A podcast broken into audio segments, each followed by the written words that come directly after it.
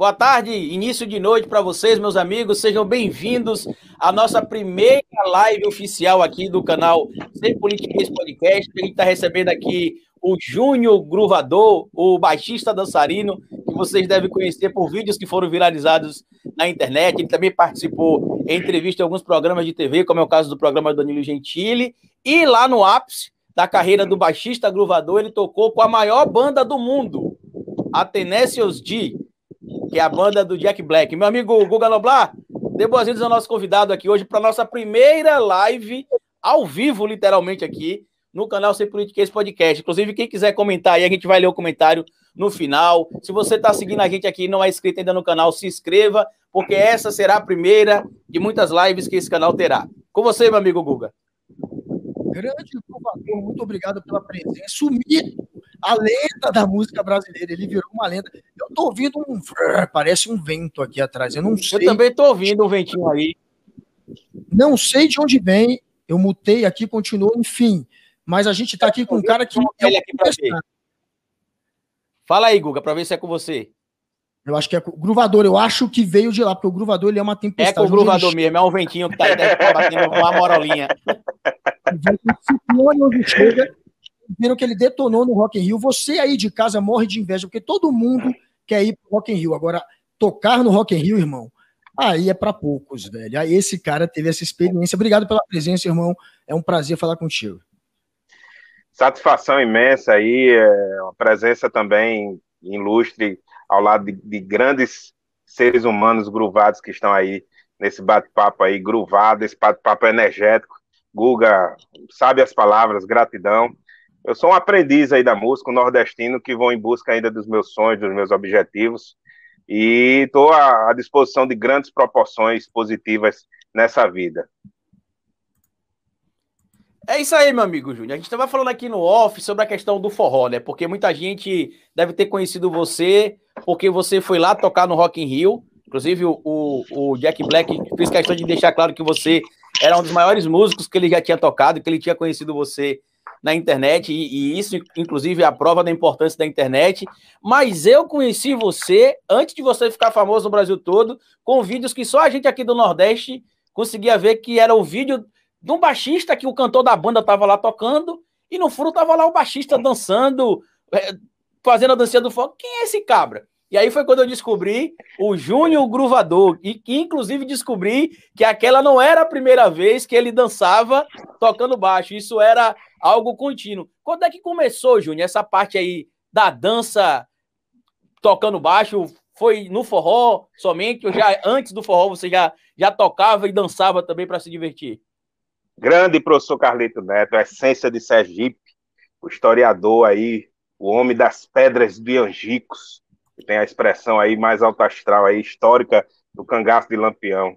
É, meu professor, eu a minha eu vim de muitas referências, né? Eu vim de muitas identidades musicais aí. E eu comecei tudo isso, por incrível que pareça, na Igreja Católica. eu tinha, eu, eu, a minha identidade musical veio muito da essência do catolicismo, assim. É, lógico que eu vim é, de, uma, de ideologias de identidades de rock and roll, anos 70, anos 80, 90, ah, sabe, de toda a linha do hardcore, heavy metal, tudo. E coloquei isso dentro de uma missa, né? Dentro de uma igreja, isso. E você vê, né, como, o que é que acontece, né? Se você coloca isso dentro em um campo religioso, eu acho que causa um, um Chernobyl, né? Algo Chernobyl, algo assim muito forte, né? Mas é, eu não me arrependo, a minha essência todinha veio da, da, da Igreja Católica Santa Maria Mãe, que aqui, na, em Natal, Rio Grande do Norte, na zona norte de Natal, no Santa Catarina, no Potengi. E dali foi que surgiu, eu aprendi através das músicas aí, é, diversas críticas, diversas é, portas fechadas, diversos incômodos de comportamento de palco. Então vem desde meados de 2000, 2001, essa é minha forma de dançar, essa metade Flia, metade Steve Harris, com um natalense nordestino aqui, em busca de vencer na vida. Então vem tudo isso, sabe? De um pouquinho dessas essências. Mas você tocava hardcore na igreja? Você já chegou a fazer alguma banda gospel? Tentou ir para esse caminho também? Olha, Guga, eu assim, eu não, não tinha como é, chegar nesse, nesse, nesse patamar, porque eu entrei no ministério do grupo Renascer, e lá a gente tocava muitas versões de Vida Reluz, era mais coisas light, mas eu, eu aplicava algumas coisas dentro das canções, dentro da liturgia, né? Isso causava, já causava um pânico um pouco, principalmente para o padre, as pessoas que estavam no altar, né? Achavam isso exagerado, essa forma minha de eu colocar isso numa, numa liturgia, numa música do santo. Mas é a minha identidade do rock, né? Por eu ser cristão, por eu ser uma pessoa dedicado a Deus também, mas eu sou muito dedicado às coisas assim seculares. Eu gosto muito do rock and roll e isso me inspirou, me, me, me deu uma terapia na minha vida. Eu vim, é, eu, eu conheci o rock em 2000, assim, meados de 2000 eu conheci muito, muito mesmo o rock e fui colocando isso na igreja, né? E os próprios músicos, a própria classe do é, pessoal da, da, da linha de frente da igreja já achava isso incômodo, já achava isso errado, né? Eu já comecei a levar as pancadas aí, né? Mas até eu ser expulso mesmo do ministério, né? As pessoas Acho chegarem e fazer uma reunião. Ó, pressão. Aí, ó, tá vendo? Conta, conta essa história. Por, por, causa do rock, por causa do teu estilo, pelo jeito que você andava. Eu ia pra escola de, de, de saia escocesa, cabelo verde, piercing no nariz, velho, quando eu tinha 15. Então, facilmente eu teria me imagino. Mas qual que era, qual que foi o, o argumento para te expulsar? Cara, se você andar isso em meados de, de anos 90 em Atalaia, a galera vai pensar que você é um, um predador, um cigano. se você fizer. Mas assim, hoje mudou, né? Hoje. Mas, Guga, é, é... cara, tem assim realmente essa, essa forma muito preconceituosa dentro da igreja pela sua forma de tocar, pela minha forma de tocar. Mas é, quando fizeram a reunião e, e me tiraram, foi constrangedor para mim, mas foi um ponto positivo, foi uma válvula de motivação para que eu começasse a entrar no, na, nas bandas seculares para o mundo do rock secular, né, o mundo do fora, né, e me deu um pulso de motivação, eu entrei na banda Decreto Final, na, na Ponto de Fuga, e foi daí que eu comecei a, a me profissionalizar como baixista, né, entendeu? Então, eu tenho uma revelação para fazer, já que você falou de música na igreja, Júnior. Eu não comento muito no canal, porque não é o foco do meu trabalho, mas eu sou cristão protestante, né? E quando eu ia para a igreja com frequência, na minha cidade natal, lá em Tabuna, eu, era, eu frequentava a igreja do Evangelho Quadrangular, e dia de sábado era o dia do culto dos jovens. E aí, na época do auge ali do Arrocha, do Pagodão, a gente da banda jovem da, da igreja, a gente tocava no culto o Pagodão Baiano, o Arrocha, forró, porque era uma maneira que a gente tinha também de atrair o público jovem para a igreja, porque às vezes o jovem está lá na igreja quer ir para um pagode, aí não pode porque é música do mundo. Quer ir para um samba, não pode porque é música do mundo, é festa secular. Quer ir para o forró, não pode porque é música do mundo. Então vamos pegar a batida, né, a, a, o ritmo ali, como é a gente fala, a, a música mesmo, o arranjo, e vamos colocar a música gospel em cima, com letra evangélica. E a gente fazia várias músicas, o swingão baiano, várias músicas de pagode, em cima justamente do ritmo para poder atrair, atrair os jovens do culto do sábado. Tanto que tinha uma coisa bem engraçada, que o culto do sábado não enchia.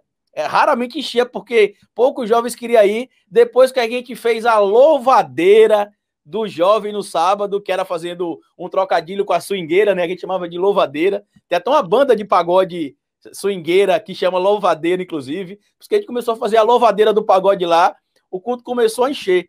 Então, eu acho que as, as igrejas pecam nesse sentido também, de não entender que meio que fazer ali uma modernização na maneira que, que o culto, que a missa, ela, ela é realizada, uma maneira que você tem de atrair o público mais jovem.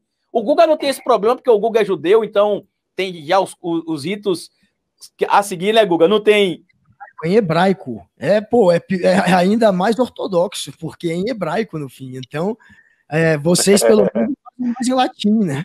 A gente ainda faz em. Não, na é. minha o cumprimento era, era, era em hebraico, que era, que era Shalom Adonai Kadosh.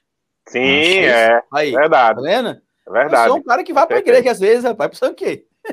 Às vezes, às vezes eu gostei. Mas assim, veja bem, é, é a, a, a, a, o começo da essência da música, ela vem do Renascimento, né, da, do, na época do Iluminismo, né, então, assim, é, a Igreja Católica, assim, muitos ainda pensam em que os instrumentos ele tem que ser aquela coisa terapêutica, aquela calmaria, aquela coisa assim de sentimentalizar a, a unção, mas é, tem esse lado muito conservador ainda dentro das igrejas, tanto católica como gospel, de comportamento de palco, de culturas nordestinas, de você colocar uma sanfona, de você colocar um triângulo, de você colocar uma guitarrada, colocar uma guitarrada de calypso em cima disso, assim, ainda é algo, ainda é assustador. Hoje é, melhorou muito, mas assim, meados do começo de 2000, se você fizesse um Fear of the Dark, era uma coisa assim muito surreal, entendeu? Então assim, muitas igrejas assim, elas ainda têm essa essência do conservadorismo, do, do renascimento, daquele baixo é, que seja assim algo só sombrio, só assim é, é de acordo com, com, com, a essência mesmo do, do catolicismo, né? Só para acompanhar, para não dizer que não tem baixo.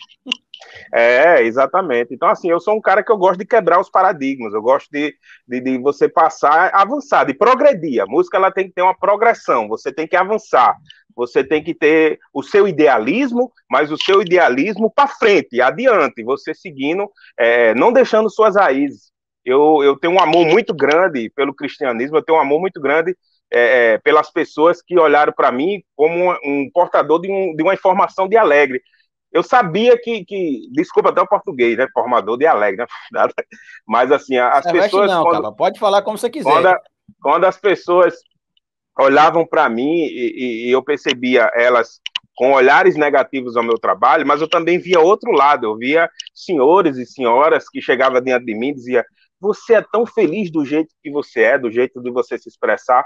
Eu vou para a missa é, rezar, eu vou orar, mas também eu fico tão feliz de escutar a sua alegria de tocar. Foi daí que eu percebi que a minha missão aqui da Terra é transmitir alegria para as pessoas. Independente de qualquer ideologia política, independente de qualquer fonte de você ter inspiração, a sua missão aqui na Terra, se você fazer o bem, se olhar a quem, isso já é um passo importante na vida profissional de qualquer ser humano brasileiro que quer vencer na vida aqui, sem derrubar ninguém. Eu sou um cara que, que eu aprendi muita coisa na igreja, musicalmente, a você ajudar as pessoas, a você fazer ações sociais, a você fazer projeto é, de desenvolvimento sustentável na sua cidade, de valorizar a sua cultura, de abraçar as minorias de uma forma totalmente transparente, para que progreça, para que dê, dê avançar junto em conjunto de fatores, em uma equipe. Então, assim, eu aprendi muito. Lógico que, que cheguei a ser realmente expulso de ministérios, tanto também até da Igreja Quadrangular, que eu tive também um, é, é participações na Igreja do Evangelho Quadrangular, e as pessoas diziam: tira o brinco para você subir no altar, tire isso. Mas não tirou a minha força de vontade, não tirou a minha determinação, não tirou o meu foco de vencer na vida, de mostrar que o Brasil, que o Nordeste tem uma cultura alegre, de um gordinho feliz do jeito que é. Então é isso, a gente aprende com as pancadas na vida, a gente aprende a você se levantar, você erguer e continuar para frente. E para quem não conhece o Jack Black, o ator que fez escola de rock e que depois é, te levou para tocar lá no Rock in Rio, é, como é que foi, cara, que rolou? Pra, é, conta em detalhes, assim, é, você colocou um vídeo, ele viu, como é que rolou essa união aí entre você e um, um ator tão, tão consagrado? E uma banda também tão consagrada, né? Vale lembrar que Tenacious D, segundo Jack Black, é a maior banda do mundo. É, ele diz mesmo, ele, é, ele é um cara muito espontâneo. É, Guga, respondendo a sua pergunta, um dia glorioso na minha vida, um dia assim gigantesco. Eu não esperava uma proporção dessa, eu não esperava você chegar a, a, a, a, a eu realizar o maior sonho da minha vida. Eu sou roqueiro, e qualquer roqueiro que, que, que toca, que, que quer viver de música, que quer abraçar profissionalmente esse campo da música, tem esse sonho de chegar ao palco mundo. E eu cheguei. Mas antes disso, eu cheguei como um vigilante profissional, entendeu? Eu cheguei assim como um profissional que não era valorizado, que as pessoas, é, não todas com certeza, mas a maioria em si, é, foi cruel ao meu trabalho, à minha forma de tocar, e por, por eu decidir seguir esse trabalho de vigilante, era uma questão realmente de sobrevivência. É uma questão mesmo, como diz o Titãs, de você viver nesse capitalismo selvagem, você tem que correr atrás de, também de novos objetivos. Então, a porta que se abriu para mim foi essa de vigilante. E eu, em casa, é, de férias de vigilante, e assim, E uma hora para outra eu entrei como se fosse um déjà vu. Pode ter certeza. Eu estava passando por momentos muito difíceis na minha vida e eu não sei se eu, eu, eu, eu dormi ou se eu entrei realmente em algo assim. Foi algo surreal. De repente, quando você abre os olhos, assim, eu, eu tava, não sei se eu estava dormindo. Era por volta de 11 horas e o meu celular não parava de tocar, viu, Carlito e, e Guga? E assim, as pessoas passavam mensagem para mim, dizia, compartilhou o vídeo, compartilhou o vídeo, compartilhou, compartilhou o vídeo, Jack Black, Jack Black. Aí um cara, um produtor musical dos Estados Unidos, a ligou para mim diretamente. Ele disse: "Cara, você não tá vendo sua rede social não?" Eu disse: "Não". Cara, Jack Black aí, é, você conhece ele? Eu disse: "Conheço. Eu tenho até um, um, um, filme pirata dele aqui. Eu tenho aqui o eu tenho aqui o, o, um filme pirata dele aqui atrás aqui no meu quarto. Aconteceu alguma coisa com ele? Meu irmão, ele tem a, ele tem a banda dele de rock, e eu não sabia, né? Eu não sabia que ele tinha realmente a banda, eu não conhecia o Tenacious D, por incrível que pareça. Mas eu conhecia, lógico, eu conheço toda a história dele de Hollywood, como ator, como cineasta, incrível, né? E eu disse, cara, o que é que aconteceu com ele? Ele compartilhou seu vídeo. Eu disse, massa, meu irmão, que, que honra, que honra. Só que eu agi com naturalidade, porque outros artistas já compartilharam o meu vídeo, né? Já teve grandes artistas, principalmente brasileiros, né? A própria banda Calcinha Preta já compartilhou vídeos meus, que é uma banda que eu tenho o maior carinho. Eu tenho muito carinho pelo forró do Nordeste. Então, Guga, assim, eu disse, cara, peraí, então deixa eu desligar aquilo. Meu irmão, ele, ele tá lhe chamando pro Rock in Rio. Aí eu levei um frio. Aí subiu um frio aqui dentro de mim. Aí eu disse, sério isso? Eu vi aqui a legenda, ele disse assim: Alguém tem um contato de Júnior Bez Gruvador? Eu vou estar no Rock in Rio, dia 28 de setembro. Aí eu, deixa eu desligar aqui. Eu desliguei e eu vi a, a, a mensagem dele no Twitter, no Instagram e quase todas as redes sociais dele que tem. E eu tava com 32 mil seguidores no Instagram, já 33 mil. De repente eu cheguei a 42 mil, foi assim, sabe? E o meu celular não parava de vibrar, meu amigo. Parecia um, um objeto sinistro para um lado feminino, quando tem o seu momento é, entre nós, assim. então não parava de vibrar, meu amigo. então, assim, Mas, eu. Viu o teu vídeo? Por quem que mostrou para ele? Cara, eu, eu, eu, eu, quando eu cheguei lá no Rock in Rio, é, eu conheci também um grande artista que, que, que eu usava a camisa dele para tocar na igreja, né?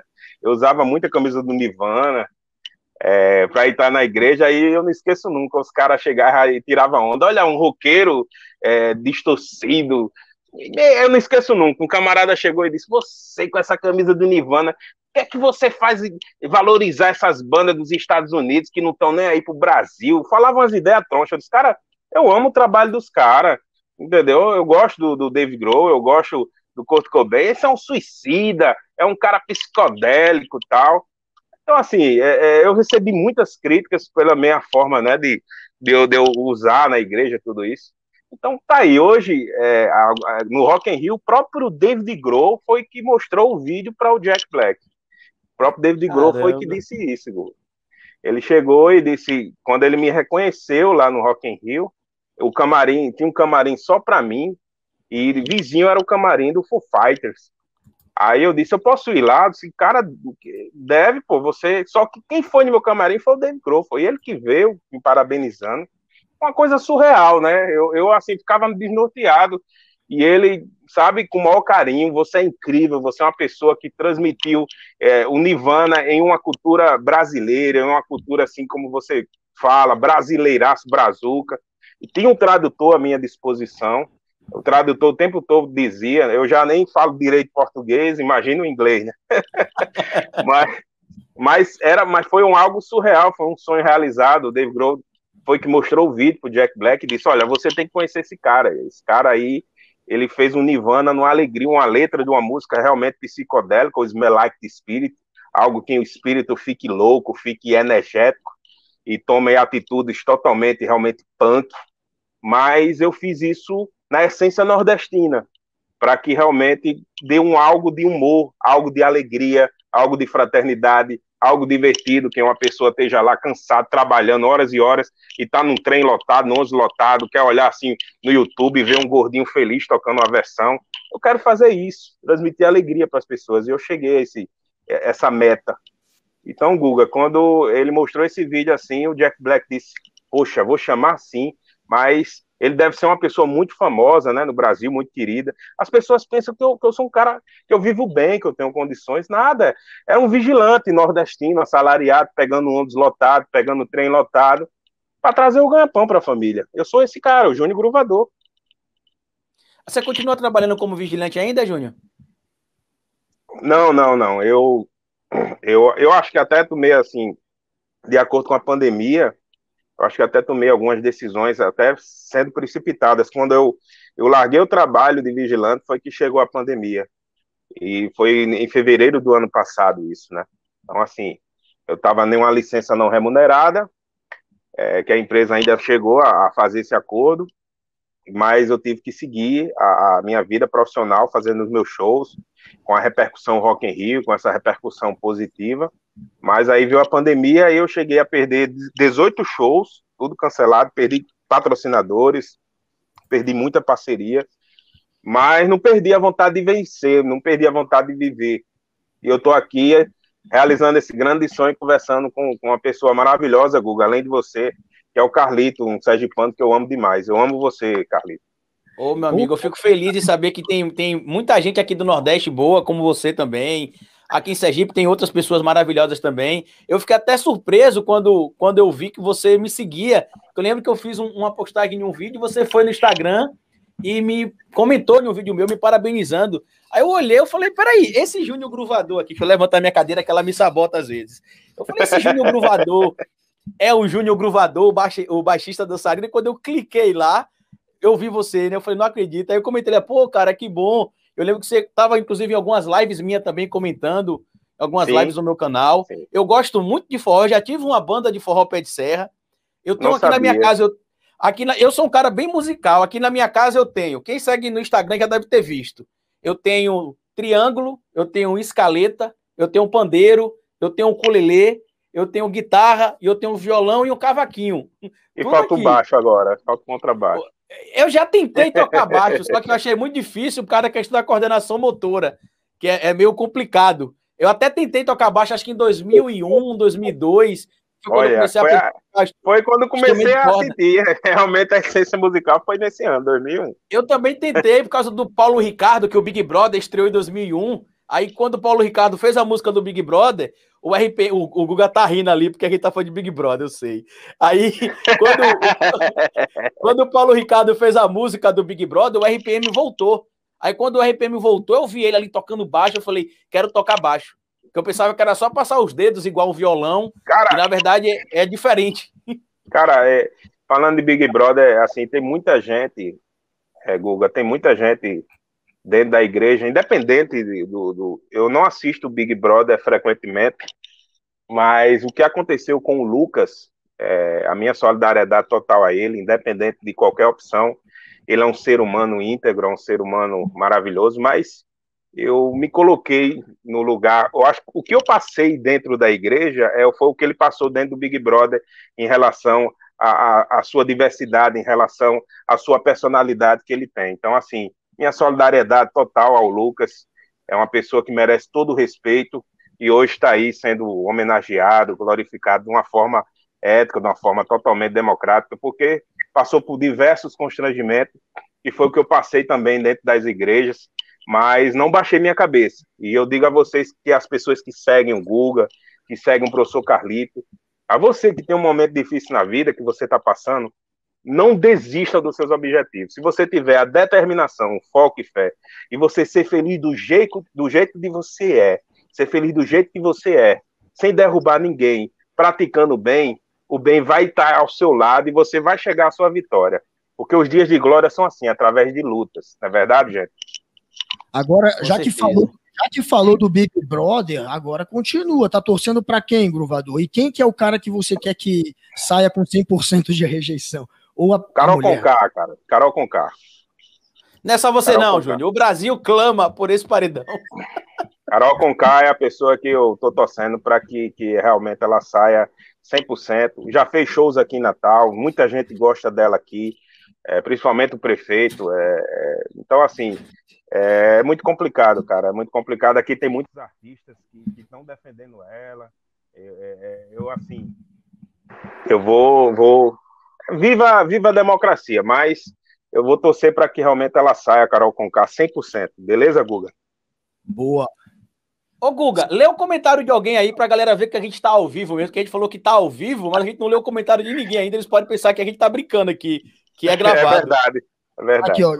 Felipe, por exemplo, Josué mandou um Júnior Bez Gruvador, Jack Black. O Kleber Borges mandou um show de bola. É, vocês podem mandar pergunta, a galera tá falando que tá inspirado. Santo Claire também falou que tá muito maneira. Os humilhados foram exaltados, a, a, foto ficou boa, não sei que foto que ele tá falando. Mas a enfim. foto do Jack Black com o gruvador que a gente mostrou agora ah, há tá. pouco. Ah, essa cadeira tá contra mim, ó. Tá baixando toda hora, meu Deus do céu. É isso. Gruvador, gruvador você tocou com uma galera já, Gruvador. Quem foi o cara que você tocou que você ficou mais impressionado? Que você falou, puta, esse é o cara. Rapaz, fora o Jack Black, é, incrível. O Dave Grohl, é, é, o Dave Grohl tinha me chamado, olha só, tinha me chamado para fazer uma participação. Cara, eu tava numa nostalgia no Rock in Rio tão grande, como tivesse uma missão cumprida, que eu fui pro hotel, cara, e fui orar, fui agradecer a Deus, mas era uma mistura de, de, de, álcool com oração. Eu não eu sou igual, eu sou igual a Carlita, eu gosto de tomar uma. Eu sou igual a Carlita. É bom demais tomar uma. Né? E olha só, eu, olha só, galera, quando eu, quando eu cheguei lá tinha um pessoal, eu não sei se dizer Carlita e Google, eu não sei chegar a dizer se era um cara de etiqueta, um cara que estava à minha disposição, né?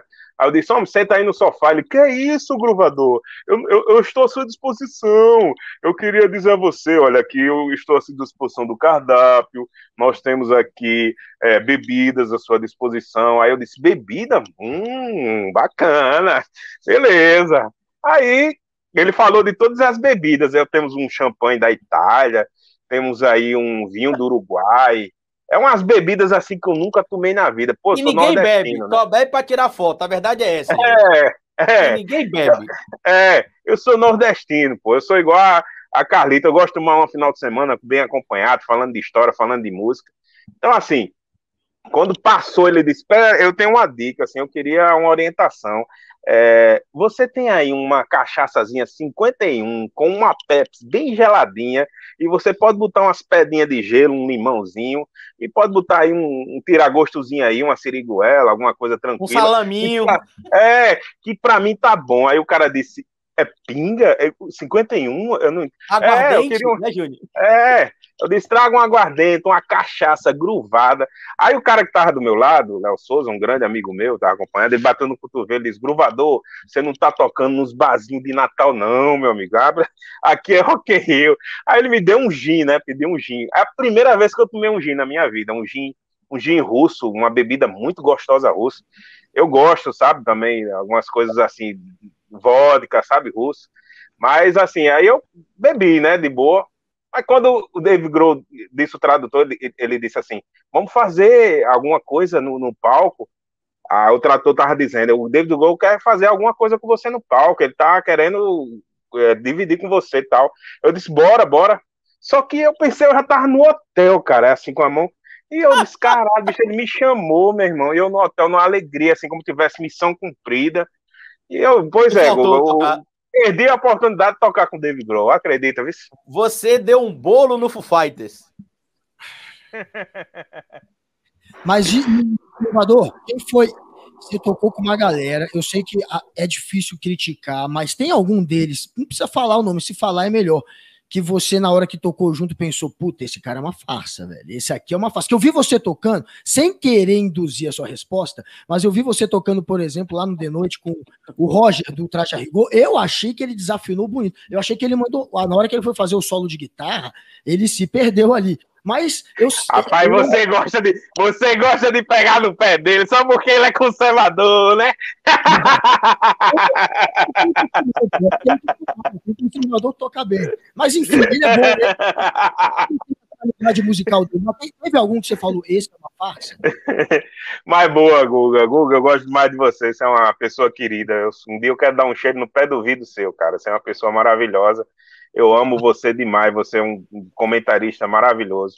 Cara, é, é, o Roger me tratou super bem, o Traje Rigor, me senti em casa, é, independente do que eu falei de, de, politicamente, mas é uma pessoa que, que me parabenizou, me tratou super bem a banda, eu trajei igual uma banda histórica, uma banda que entrou para a história aí com aquela nós vamos invadir sua praia. Então, eu, eu quando eu, o Danilo me chamou, Danilo Gentili, é, eu disse a ele, não, eu quero tocar as músicas do traje, meu amigo, porque eu quero relembrar minha época das bandas baile. E, e fiz, né, o groove lá. Ele não deu umas desafinadas, não, é porque ele não cantou, né? Eu acho que é de acordo com direito de lei, alguma coisa assim burocrática, né? Respondendo a sua pergunta em relação se teve algum cantor, foi Google, que me criticou, foi? É isso? Se teve algum. Não, que te criticou é uma boa também. Alguém, porque eu sei que nesse meio rola uma competição forte. É, você não, é, você é, quando entrou nessa do rock and roll, você sentiu uma barreira da galera do rock e sobre o, o, o, algum, sei lá, algum cantor ou algum músico que você tocou e que na hora H você falou, puta, isso aqui é uma fraude. Já rolou também? Vários, Guga. Teve, teve bastante. No campo artístico, você, eu encontrei muitas decepções, muitas, assim. Mas eu tiro o chapéu de um cantor que, que o próprio professor Carlito falou, que foi que me cuidou, me tratou super bem, que foi o Ramon Costa. Uma pessoa maravilhosa, que eu tenho uma saudade imensa de dividir o palco com ele, trabalhar com ele. Ele voltou para Cavaleiros, não foi, Júnior? Voltou. E olha que eu trabalhava com ele, aquele vídeo que bombou, aquele vídeo que eu tava destacando, baixista rouba a cena do cantor. Ali eu ganhava um salário mínimo tocando vários shows, viajando Bahia, viajando Sergipe, tocava um salário mínimo para levar para casa. Ele ganhava uma grana realmente diferenciada. Por isso que existe uma das coisas podre, hipócrita no mundo da música, do forró, que o empresário só quer valorizar o cantor, a cantora. Ah, porque o cantor é lindo. Ah, porque a cantora é linda, maravilhosa, não sei o quê. Eu olhei assim dentro de mim, antes de, daquele vídeo bombar com Ramon Costa, eu disse, olhei no espelho, eu sou o Júnior Gruvador. A minha missão é transmitir alegria para as pessoas, fazer o que gosta. Então, ali, aquele vídeo chegou a 9 milhões de visualizações é, no canal do Bruno Abelha, que é daí de Sergipe, se eu não me engano, Bruno Abelha. Não, ele, ele, é, ele é de Fortaleza. Fortaleza? Eu sei é Bruno Abelha. É porque eu acompanho é. o canal. Aí, tá vendo que eu gosto de forró? Eu conheço o Bruno. Acertou, é verdade. Verdade. Então, assim, é, é, e, assim, cara, eu tava ganhando um salário, mas eu tava satisfeito de trabalhar, tava tocando com amor, tava com um baixo simplesinho, um baixo Tajima, que eu, que eu, que eu ganhei, assim, tocando nas bandas por direitos trabalhistas, que hoje agora eu sou artista Ibanez, hoje eu sou endossado pela Ibanez, mas eu não esqueço nunca das minhas raízes, eu sou verdadeiro. Então eu tava ganhando um salário feliz, mas também já trabalhei com muita gente da pesada, principalmente é, no ramo gospel e no ramo do forró. E me decepcionei com muitos artistas que, que, que, que quiseram só montar em cima das minhas costas largas, porque eu sou um gordinho, e, e deram chute em mim. Mas o importante, Guga, é eu tá adiante. Cabeça erguida e bola para frente. Você acha que agora, esse, esse ano de 2021, para vocês que vivem de música, ou que pelo menos vivem em parte de música. Vai ser pior que 2020? Vai ser melhor? Qual que é a perspectiva? O que, que você está achando desse início de ano para quem é artista? Tá difícil para mim. Tá muito difícil. Eu tô passando, eu tô no vermelho. Tô desde o ano passado sem trabalhar musicalmente. Mas eu tive que arriscar. Eu tive que, que, que escutar muitas críticas, eu tive que escutar diversas críticas agora de pessoas dizendo que eu sou um causador genocida, dizendo que eu sou agora um bolsonarista, porque eu aceitei de fechar apresentações artísticas em Brasília agora no Carnaval, mas com regras sanitárias, com todas as regras de acordo com a Organização Mundial de Saúde. Mas eu sou um cara que eu estou passando por situações pesadas financeiramente e eu tenho que ir adiante. Se eu trabalhei como vigilante com risco, com a arma, com 38, às vezes nem sendo remunerado, arriscando a vida, trabalhando hora extra para dar o melhor para minha família. Por que não tocar em um ambiente que tem um limite de pessoas? Se as pessoas dizem que vão respeitar o decreto, é, o decreto não, vão respeitar o protocolo de segurança, eu vou ter que ir, eu tenho que trabalhar, eu tenho que dar o melhor para minha família, cara. A gente vive num mundo capitalista suado, horrível. Eu não sou um bolsonarista, eu não sou uma pessoa conservador. Se eu fosse um conservador, eu não estava rebolando a bunda dentro da igreja. Se eu fosse um conservador, eu não estava aqui fazendo o que eu gosto com as minhas coreografias. Entendeu? Eu sou um cara que eu quero vencer na vida. eu respeito todas as opiniões, eu vivo numa democracia, se é o que diga, né, de acordo com essa política difícil que nós estamos vivendo, mas eu sou um cara democrático, eu respeitei todas as opiniões negativas das pessoas, mas eu não posso baixar minha cabeça, eu não posso faltar nada aqui dentro da minha casa. Eu tenho uma esposa que é professora, que trabalha numa rede privada, assalariada, ganhando muito pouco. Então, assim, eu pago um colégio particular da minha filha para dar um melhor, porque eu ainda acredito que a rede pública um dia vai melhorar. Se existir um, um, um programa, um projeto político que possa valorizar o professor de verdade. Esse governo, não. Mas eu acredito que possa sim futuramente. Eu acredito na esperança. Mas eu tenho que correr atrás dos meus objetivos. E eu tenho que respeitar todas as opiniões. Mas eu não sou uma pessoa que eu um causador de genocídio porque eu quero trabalhar, eu quero dar o melhor para minha família. Então, assim, tá muito difícil, Guga. Tá uma situação muito difícil pela classe artística. Aproveitando que você tocou nisso, Júnior, eu preciso fazer um, um, um, parêntese aqui, porque recentemente aqui em Sergipe viralizou um vídeo de um, de um artista que estava num bar cantando. A polícia foi fechar o bar, e aí ele fez um vídeo acusando o governo do estado, acusando, enfim, todo mundo. E a gente sabe, como você falou, que os artistas estão passando por dificuldade, só que existem critérios que a OMS e a própria Vigilância Sanitária do nosso país, a Anvisa, eles recomendam, junto com o Ministério da, da, da Saúde e os governos municipais e estaduais, que precisam ser seguidos. E aproveitando que você falou sobre isso aqui, eu queria mandar aqui um recado para os donos de estabelecimento.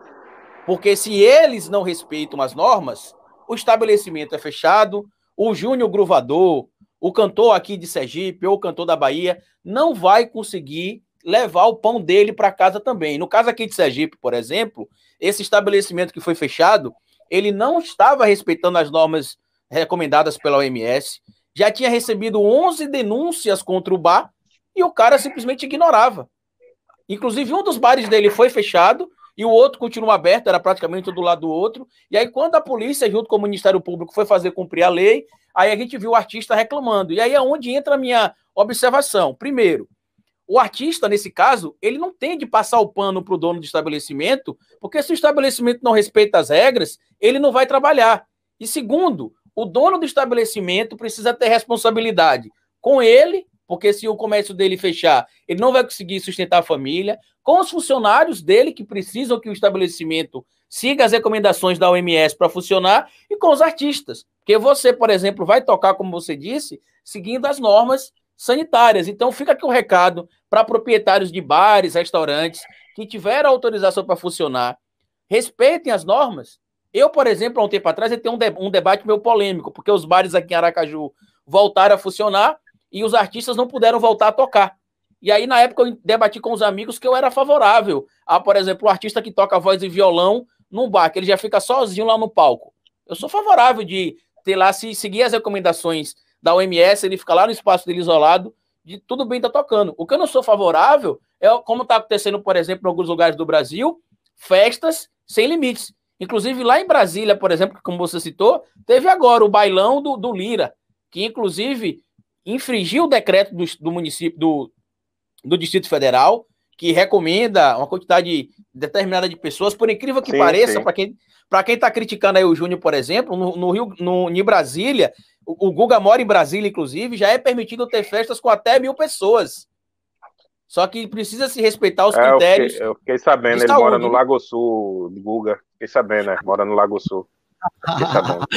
mora no Lago Sul, não. O Lago Sul, galera, é o bairro mais nobre de Brasília. Lá, galera do Lago Sul, eu tenho uns amigos, lá não moro lá, mas eu conheço, claro, gente de lá também. Tinha um amigo meu que ficava falando, ah, Lago Sul é Beverly Hills, aqui a gente tem o PIB, só o Lago Sul tem o PIB, Beverly Hills, juro por Deus, mano. Eu, falava, é. falava, eu, só, eu só lamentava, eu só lamentava, mas enfim, é, aqui não tem, não estou rolando, mas foda, né? Beverly Hills, velho, você vê a cabeça. Beverly Hills, é. É Manda foda, para é entregar o cargo comissionado para ver, Guga, se, se consegue. É, consegue... Por, Brasília tem muito dinheiro por isso, porque Brasília é uma cidade que tem muito funcionário público. Então, isso já faz com que a média de salário da, do, de Brasília seja muito maior do que a das outras cidades. É por isso que o PIB de Brasília é tão alto também. Um dos motivos é, claro, é ter, ter muito funcionário público. É, mas falando em funcionário público, falando em em, em, trabalho, nessas coisas todas, Gruvador. Quando que você conseguiu um baixo? Quando você era criança, eu imagino que você talvez sonhasse com algum outro tipo, tipo de profissão, ou você sempre quis ir para música, e como é que você fez para conseguir um instrumento pela primeira vez? De, quando que você descobriu o baixo? Boa pergunta, Guga, boa pergunta. Cara, eu amo história, antes de, eu queria muito ser pesquisador, eu amo história do Nordeste, eu amo é, é, principalmente o período governo militar, eu gosto muito de estudar isso, entendeu? Durante o regime militar, e tudo relacionado à história do Brasil. Getúlio Vargas, Estado Novo, entendeu? É, JK, 50 anos e 5. Eu gosto muito de estudar a questão política e, e também a história é, do Brasil dessa, desses segmentos, assim, principalmente depois do, do, do, da história do, do café, do surgimento do café, mas também gosto de estudar a história do meu Rio Grande do Norte, a fortaleza do Reis Magos, tudo isso, o Forte do Reis Magos. E mais o baixo e a música, ela entrou e, e foi um amor à primeira vista surreal na minha vida. É, o contrabaixo e a música é, foi tipo uma Sharon Stone no instinto selvagem dentro de mim, entendeu? Foi é, quando o homem ama a mulher, quando o homem ama o contrabaixo. É um amor gigantesco e eu vim de uma família muito humilde. Meu pai é, é sindicalista, meu pai é, é, é, um petista fervoroso, é, minha mãe professora. Meu pai também, e... só para fazer esse parêntese. meu pai hoje ele, ele foi perseguido no governo Collor e foi anistiado no governo Lula, governo primeiro mandato de Lula. E as coisas melhorou de, quando ele foi anistiado, né? Que o governo Lula é, deu todo o direito trabalhista que ele foi caçado, que ele foi perdido no governo Collor. A era ACM, Antônio Carlos Magalhães, foi que demitiu ele mais uma muita gente relacionada à greve. Foi daí que surgiu também esse amor que eu tenho por estudar história, desse amor que eu, que eu gosto de estudar política também. Meu pai é uma inspiração muito grande. E passei fome, passei por muitas dificuldades. Esse jeito meio gordinho sempre fui, porque sempre fui um cara atrevido. Eu ia na casa dos vizinhos que tinha condições, e ia nos horários de janta, de almoço, para aproveitar, né? É incrível. Então, assim, no lugar de você comer uma tapioca, você comia duas tapioca, dois pratos de cuscuz com leite, para você chegar em casa forradinho e não dar o prejuízo para papai e mamãe, entendeu? Então, assim, tudo isso é, é eu vim da família muito humilde. Então, assim, contrabaixo eu comecei a ter quando eu comecei a tocar nas bandas, comecei a tocar nas bandas de forró. Nem nas bandas de rock eu tinha o contrabaixo por questão do rock não ser valorizado muito em relação ao Nordeste. Eu tocava nos eventos de rock por, por, por bebida, por, por, divulgação, por uma gravação numa fitazinha, sabe?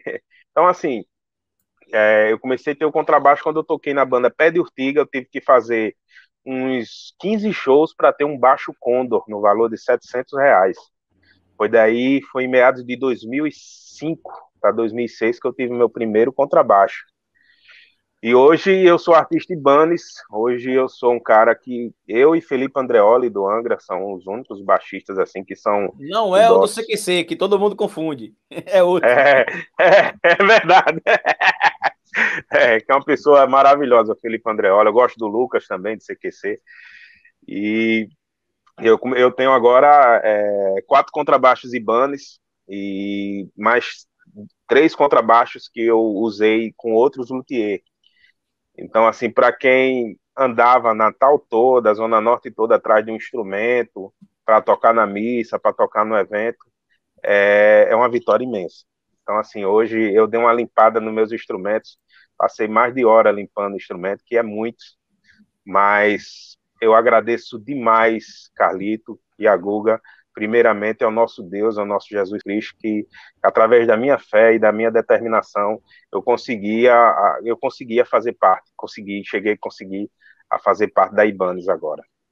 O, o, o Felipe Androli é um cara muito legal mesmo. Um, um, beijo, um abraço, saudade de você. Lucas também, adoro muito, dois parceiraços. Agora, você então começou a tocar é, sem, é, aprendeu a tocar baixo sem ter um baixo. É, foi isso. Sem então. ter um baixo. O que eu dá? ia na casa. é, 15 anos, 15, 16, eu tô com 37, eu não sei. Eu, eu, eu não sei, eu não, eu, assim, a matemática para um historiador que gosta é, complicado, né? Mas eu, eu sou de humanas. Eu sou de humanas, eu sou muito pouco também. Mas você viu como é que tinha um baixo na casa de alguém, como é que, porque é difícil aprender a tocar sem ter um instrumento. É, eu ia pedir emprestado na casa dos amigos, somente do, do de, de, um dos caras que me criticava muito, né? Que dizia, homem, não toca na missa, não toca na missa com essa camisa do Red Hot, essa camisa do Nirvana, deixa de ser ridículo, deixa de ser americanizado, não faça isso. Então, assim, era um cara que me criticava muito, eu tinha que escutar muito as críticas dele para pegar o baixo e estudar, né? Então eu, eu pegava o instrumento assim, ele me dava um esculacho, eu escutava lá a esculhambação dele, era um cara muito revoltado da vida, né? Cara, não sei o que, você tá errado, não sei o que, botar o dedo assim, né? E eu disse, me presta o baixo aí, aí ele, tá bom, fica aí três dias com o instrumento aí, que eu não vou servir agora, tô ocupado. Aí eu era isso, né? Eu andava toda a Zona Norte atrás de um instrumento, para eu passar uns dias estudando, e para eu estudar, eu pegava no instrumento, assim, como é um baixo elétrico, não tem como você é, é, é executar, é, tem que ter um, um som, eu não tinha amplificador, mas eu tinha um pouquinho da noção que o guarda-roupa dá para você escutar a tonalidade um pouco do som. Então, eu encostava o braço do baixo no guarda-roupa e eu escutava um gravadorzinho e eu ia pegando as músicas numa revistinha, entendeu? Naquela era Legião Urbana que surgiu as cifras nas revistas. E eu começava a estudar assim, né? naquela, naquela raça mesmo. E era muito bom estudar no guarda-roupa, né? Você vê, às vezes eu chegava a entrar dentro do guarda-roupa, que é um guarda-roupa assim antigo, anos 80, aquele guarda-roupa antigo, você tinha que. É, chegava até a entrar. Para o gruvador entrar no guarda-roupa é para você ver como era um guarda-roupa, né? Estúdio. Entendeu? É... Eu acho que pra gente que gosta de música também, Júnior, assim, hoje eu tenho, eu falei com vocês aqui sobre os instrumentos que eu tenho, mas eu aprendi a tocar um instrumento de Giorgio que tinha um buraco no fundo, com o braço todo empenado, um violão. Muito Aí depois bem, eu comprei é meu primeiro violão, que era um violão tonante, verde, que o violão era tão bom que eu paguei 20 reais o violão, por isso você tira. Como é que o violão era bom. E aí é hoje. Um clássico, posso... É um clássico. É, é um todo, clássico. Mundo, todo mundo aprendeu a tocar, ou no Michael, ou no tonante. Tonante, tá exato. Ou Muito no Michael ou no Tonante. E aí, recentemente, eu, eu consegui, assim, a, a, a, minha situação financeira como professor foi mudando, eu fui comprando outros instrumentos de uma marca melhor. Recentemente, inclusive, eu comprei um, um violão de Enine, um violão folk, com a caixa maior, um som maior. Decidi também aprender outros instrumentos, porque eu sou hiperativo, aí comprei o ukulele, e aí já desisti na primeira semana, porque o ukulele é muito fácil, e eu não gosto de coisa que é muito fácil. Tanto que eu tô numa briga com o cavaquinho, que ô desgraçadinho que te engana, viu? É, Você pega é. o bicho ali, é fácil. Rapaz, eu só toco duas músicas até hoje no cavaquinho. Uma harmonia do samba, né? Não, eu toco uma música do Tiaguinho e uma música do Pagodarte, daquela época das antigas do Pagodarte. Clássico, que tinha o Fla... Pagodarte, é muito bom. O Flávio. O Guga, toca o quê, Guga? Você? Toca algum instrumento? Quando eu tinha 15 anos, eu ganhei um baixo, eu tinha um baixo, e era para eu ter aprendido a tocar. O problema é que eu sou canhota, eu já tive que inverter as cordas. E depois eu tinha uma banda de punk rock, só que eu era o vocalista da banda. Já tinha um baixista lá. Eu, eu tinha o baixo mais para ir para a escola com baixo aqui no ombro e tirar onda com as menininhas. Porque eu era um. Eu não, sabia, não aprendi, mas eu, mas, eu, mas eu tinha uma banda chamada Primatas. E aí ali eu era o vocalista. Acabou que é, enfim, tinha um baixista chamado Badá, João Vitor Badá, tá morando na República Tcheca, não deve ver esse vídeo, mas um abraço para você. Grande Badá. Um abraço. Era, quase virei um gruvador, quase. Era para eu ter. Era pra eu ah, Tive então preguiça. sabe rebolar, então sabe fazer umas coreografias gruvadas, né? Sem sabe dar uma rebolada alta astral. É. bater cabeça, Eu ia pro show de rock, eu pulava na galera, passava em cima, batia a cabeça, ficava ali na rodinha, eu era. É, tem aquele Offspring, aquele Green Day, aquela essência Ramones, né? É. Eu adoro. Ah, eu queria agradecer aí, Guga, a, a nossas inscritas que estão chegando agora, para a gente provar que a gente está ao vivo. Tem a Graça Abreu que comentou aí, ó, chegando agora. Tem a Alessandra Pimentel também que comentou, atrasada hoje, porque o TJ tirou meu couro, mas vim. Muito bom. Hoje a gente está fazendo a nossa primeira live, né? Tem outros programas que a gente já gravou. O próximo programa, inclusive, é com o Bolívia, do canal Desimpedidos. Mas hoje a gente está aqui nessa live ao vivo com o nosso amigo Júnior Gruvador. Então quer dizer que você era roqueiro, Guga Noblar? era roqueiro e falando nisso, Gruvador, quais são as bandas aí, sei lá, cinco bandas de rock que você sempre, sempre pagou pau mesmo, que você é tiete? Cara, eu gosto, gosto muito do Aerosmith, gosto do Red Hot Chili Peppers, gosto do Mr. Big, Scorpions, eu gosto demais. E, cara, é muito bom Bon Jovi também, cara. Bon Jovi é anos 80, anos 90. E eu gosto também da banda do Carlito, sabe? Lá de Sergipe, é muito boa. Tô brincando. Olha legal. Mas em breve eu volto com, com minha banda de pé de serra. Deixa só passar essa, essa maluca. Quem vai ser seu tô... baixista? Quem vai ser seu baixista de pé de serra? Então, deixa, eu, deixa eu contar um segredo aqui. Eu tenho um amigo que ele tem uma banda aqui em Aracaju. E ele tá precisando de alguém para te ajudar na questão do know-how, da publicidade, essas coisas. Talvez eu passe a ser um dos, um, um dos sócios dessa banda, que é uma banda de forró. Quem sabe a gente não roda aí até o Rio Grande do Norte para tocar para tocar, dar as tocadas com você, Júnior, também. Vai ser bom, meu amigo. Será uma imensa honra groovar com você, cara. É, pode contar comigo, meu amigo, que o groove aqui é alto astral. Se pudesse escolher alguém agora para tocar junto, um, qualquer músico, ou que já morreu, ou que tá vivo, quem era o cara que você queria mesmo? Não precisa ser eu, não, viu, Júnior? Pode ser. Cara, eu. Michael Jackson, bicho. Michael Jackson. Porra, Michael Jackson. Interessante. Cara, Michael Jackson, eu, queria fazer assim como que ele tem um, o Michael Jackson, ele, ele tem, ele tinha, ele tinha essa essa, essa identidade muito grande com o rock, fez participações com o Slash, né? Slash fez do Guns N' Roses, o Ed Van Halen também. Então assim, é, tocar um Black or White com ele é um clássico, né? Então era, era um, um, um sonho maravilhoso. sempre gostei de Michael Jackson também, viu, Guga? Uma referência muito grande no pop, na, na no black music. Eu gosto muito, gosto também de, de, de escutar James Brown. Eu gosto da essência americana do black. É muito bom. É, Ô, Guga, estão sugerindo aqui um encontro épico, Guga, no qual, rock qual? nacional, entre qual? o Júnior Gruvador e o Detonator, o vocalista da maior banda de rock de todos os tempos, que é a Massacration. Epa, com certeza, com certeza. Sim, Vamos fazer. É uma, eu estou à disposição. Vamos tentar, Carlito. Vamos tentar organizar. Vamos, vamos tentar. Vamos tentar. Vamos atrás dele. E, e, e, Gruvador, e aquele estilo de música? Tem algum estilo de música que você, sei lá, não curta? Começa a tocar no rádio, você abaixa o som.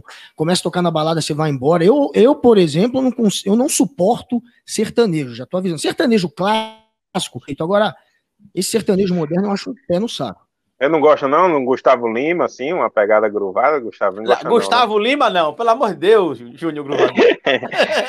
Gustavo Lima, Gustavo Lima foi um cara assim que, que me tratou bem pra cacete em Mossoró, bicho. Eu, eu me, me deu um carinho muito grande, uma atenção. E acertou em cheio. Ele é um artista cara... incrível, só não sabe votar. A gente, a gente consegue separar. ele é um bom calma, calma, Calita. É, isso é uma figura, isso é uma figura. Mas é um cara que me tratou muito bem, cara, assim. Mas realmente tem muita gente do sertanejo que, que, que voltou do outro lado, né? Mas é a vida, né, bicho? É complicado, né? É muito complicada essa situação. Mas assim, eu, eu não suporto, é, Carlito, ouvir muito a, a, esses batidãos funk, cara. Eu respeito, mas é porque não tem meu instrumento meu instrumento não cola no funk, nesse funk brasileiro, né? O funk carioca. Eu não consigo ouvir, sabe, Guga e, Carlito, isso. Eu não. Me dá logo um. Assim, eu não, não entra, me dá uma náuseazinha. É, não dá, não dá. Não dá aquele Pô, jogo, tem que tomar um Dramin, eu, tem que tomar um Dramin. Pois eu escuto é tudo. Inclusive, o seu Guga Noblar, que tá aqui no Gosto Sertanejo, deixa passar a pandemia, que aqui tá com os projetos para ele começar a vir para Aracaju, que logo vocês vão ver as fotos do Guga nos Arrocha, no sambinha final de tarde, no show de sertanejo, pode, nos forrozinhos.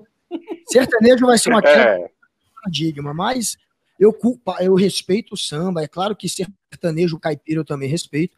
Agora, tem umas musiquinhas novas aí do sertanejo que eu acho uma porcaria, mas tem bons músicos, é, a galera é muito Tem, tem, pô, tem muita gente boa, tem muita gente boa, muita gente maravilhosa, tem grandes músicos. A, a banda de Gustavo Lima chegou a ter a, o Dream Team, que é a banda dos sonhos, era Beethovinho, entendeu? O baixista é um cara que incrível. Tinha que ter uma apresentação artística nele, então assim, por ele até por ele tanto se destacar, que ele teve que Gustavo teve que tirar, teve que botar outra banda. porque realmente é, nesse mundo do sertanejo tem muitos cantores, é, igual os cantores de forró, quando vê que o músico está se destacando, ele tira. Aí daí que vem uma história de uma banda que eu tenho um carinho enorme, que é a banda Def Leppard. Depois você não sei se vocês conhecem o Def Leppard, né? Conheço, que é o cara que tem um, um braço só, eu acho, ou uma perna só, se não me engano, né? Um o braço baterista. só. Aí, Esse tá baterista vendo? aí se chama Rick Allen. Ele sofreu ele um acidente, não foi isso? Sofreu um acidente em meados em 1800, 1984 a 85. Eles tocou no chegar... Rock in Rio no ano que você tocou, inclusive, também. É, ia tocar no, em Rock in Rio no, em 85, no, no, aquele dia histórico de Fred Mercury. Só que realmente o baterista estava é, enfermo, né? Tinha perdido o braço. O que é que a banda fez? Postou três coisas: lealdade, hombridade e soberania e respeito com a banda. A banda não tocou, a banda não viajou. Aí que veio outra banda. Se fosse uma, as outras bandas de forró, já teria outro baterista. Se tivesse acontecido Deus o livre com o Riquelme, já tinha colocado outra pessoa no lugar de Riquelme e pronto. Entendeu? É outra forma. Então, assim, o rock é uma coisa diferenciada quando existe essa questão de lealdade, de respeitar o próximo. Então, tem isso. A, história do Left Leppard é inesquecível, essa forma de, de ajudar o Rick Allen, né? Tá até hoje a banda. E você trouxe um ponto importante, Júnior, porque você não vê mais, por exemplo, cantores de banda de forró dando destaque para música. Por exemplo, o Aviões do Forró falava do Riquelme, o Safadão falava do R10. Hoje você não tem mais. Talvez por causa dessa questão da valorização do artista como músico e não é, somente do vocalista da banda. Exatamente. Infelizmente, é, no forró tem esse lado. O forró tá, tá partindo para. Por isso que tá tendo essa chuva de cantores solos, tanto no forró como sertanejo. E isso faz com que enfraqueça a classe artística, os músicos. É muito diferente do rock. É muito diferente do rock que tem é, a, a, a, o destaque do percussionista, do guitarrista, do baixista. Então você vê a, a forma cultural é muito diferente o forró é, é, é, um estilo que é para ser realmente valorizado, vanglorificado, mas é, essa cultura hoje em dia está fazendo isso, é, conservando demais é, só os cantores e deixando os músicos de lado. Então, como você falou, é, aquela história de Riquelme, de Faísca Cabés, de Gilson Batata, do Calcinha Preta, então, assim, tá, tá começando a, a, a ficar extinto essa forma de fair play com os músicos. Mas por que está rolando isso, gruvador? É uma questão financeira? É para pagar menos? É porque o cara vai ganhar mais se ganhar muito destaque? Qual que é a justificativa? Falta de amor próximo, falta de é, é, um, um, excesso de egocentrismo. O ego está sendo algo é, capitalizado na vida do, do, do, cantor. Então, assim, muitos cantores, ele, eles, nem todos, lógico, mas a, a maioria de cantores do ramo de forró e de sertanejo fazem isso porque tratam música como formigas de roça, formigas de buraco, encontra em qualquer buraco, assim. E também a questão da falta de valorização, a falta de um pensamento da prática de desenvolvimento ao artista, entendeu? Porque você compara as bandas de forró, você não vai ter um, um cara de 60 anos tocando bateria. Agora no Rolling Stones tem. Se você vê o guitarrista com 70 anos tocando em forró, não existe, cara. Mas uma banda de rock você sabe que tem. Se você vê um tecladista de, de 70 anos no, no sertanejo, é uma raridade.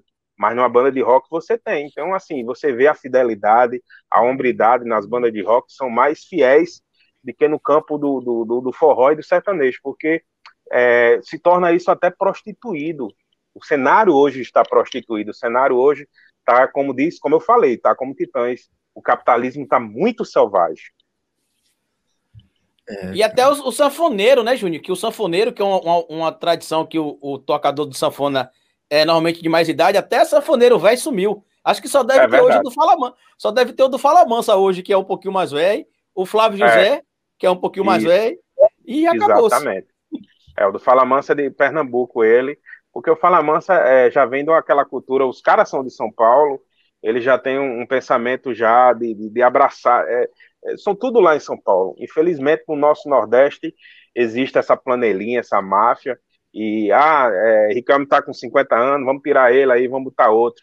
É, aconteceu isso até com a banda de Ivete Sangalo, isso, com o baterista, um episódio, isso. É, foi até na justiça. Com então, chiclete assim, sou... também aconteceu. Chiclete com é, com, com, com, chiclete foi um absurdo, com, com o índio na guitarra, né? No uhum. caso do índio. Então, assim, é, é, é, muito complicado, é um cenário muito difícil de lidar, Guga. É um cenário muito complicado, o cenário da música. Então, assim, é, é preciso a gente abraçar sempre o próximo, fazer a diferença com isso. Eu acredito que eu cheguei a, a, a esse, a essa meta através disso, de eu pensar em equipe, de eu fazer o bem o próximo. Então, tudo é um conjunto de fatores para a gente transmitir alegria para as pessoas. É, é, é, interessante, Gruvador, você notar que o rock and roll tem esse lado mais do companheirismo no grupo, né? apesar do que os grupos, depois de 10, 15 anos, os caras já não se suportam mais, mas enfim, pelo menos eles são valorizados. O baterista é, é valorizado, o vocalista, enfim, não é que nem esses outros estilos, né? Que é só o empresário é. que ganha no fim. É, no rock tem esse lado, né? E aí eles fizeram um filme agora, o Trolls, um filme infantil que o rock and roll lá é o vilão, porque o rock and roll é totalitário, ele quer que todo mundo só goste de rock, o e aí ele quer que as pessoas parem de gostar do outro estilo. É engraçado que o rock tem esse lado da galera, eu sou do rock, eu não quero saber do resto, mas o, a galera do rock and roll é isso que você falou, cara, é um pessoal que é, que é mais solidário, assim, eu vejo um pessoal que, entre os roqueiros, eles são solidários, e as bandas têm esse lado, de valorizar todos os integrantes. Eles querem ouvir a guitarra, o solo da guitarra, eles querem ouvir a bateria, eles querem ouvir o baixo. Eles não querem só ouvir o cantor, no caso, ou só a música toda do conjunto ali tocando, eles querem ver a particularidade de cada músico ali. Então, é, é legal você reparar isso, né, Gruvador? O rock and roll, ele é mais solidário, não é isso?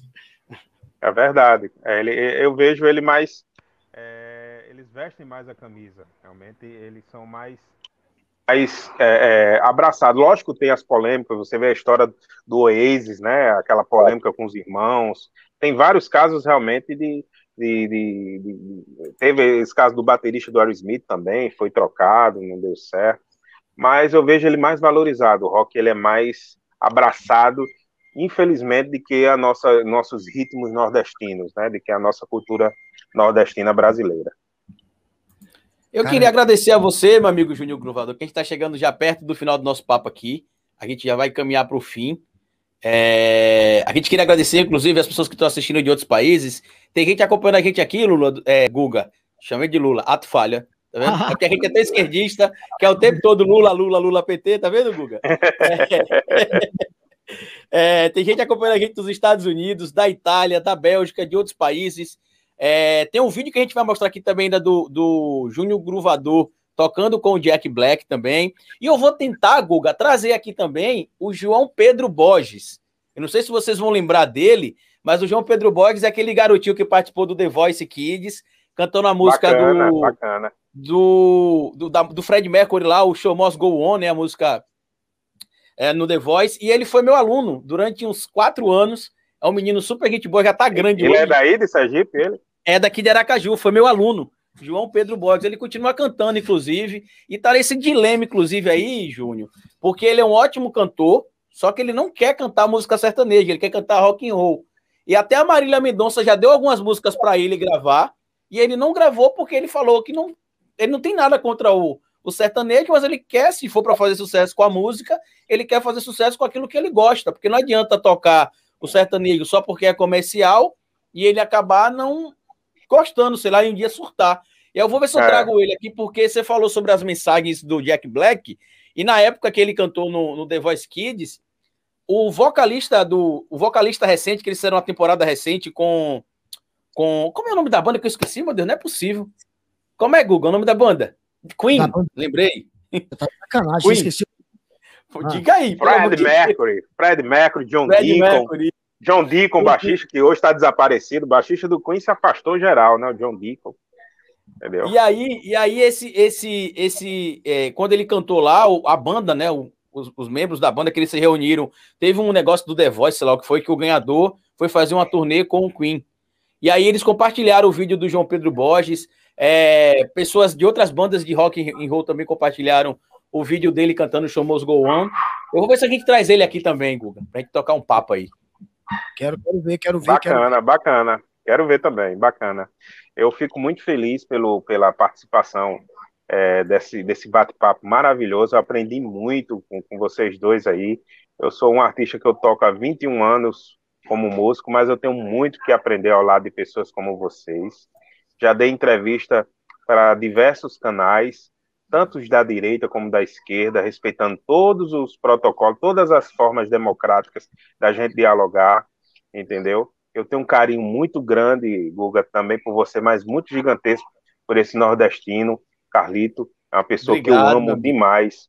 Eu amo Obrigado. você, eu quero que, que Deus consiga lhe abençoar cada dia mais. Você é um cara muito especial. Quando eu estou é, deitadinho na minha cama, eu assisto o seu canal. Então, é... pois bem, meu povo, bora pro em homenagem Em homenagem a Ariano Suassuna, que tem gente que não sabe por que, que eu falo pois bem.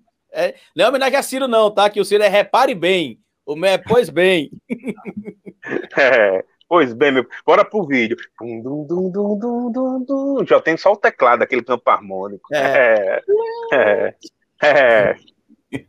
Grande grupo, obrigado pela presença. Foi um prazer conversar contigo. Você é um cara realmente muito carismático, além de ser um ótimo músico e uma pessoa realmente do bem, né? Um cara que a gente vê que tem um coração enorme. Prazer te conhecer, cara, e vamos. Quem, quando acabar a pandemia, você está vindo agora durante a pandemia tocar para Playboys oh. do Sul, é, vai ser uma fechada. A qualquer hora a gente se encontra, beleza? eu vou estar tá, eu vou estar tá tocando no hostel com, com o compadre Washington, vou estar tá fazendo um groove lá. É, que se der para eu lhe ver, é uma imensa honra. Eu posso ir aí no Lago Sul, viu, Google?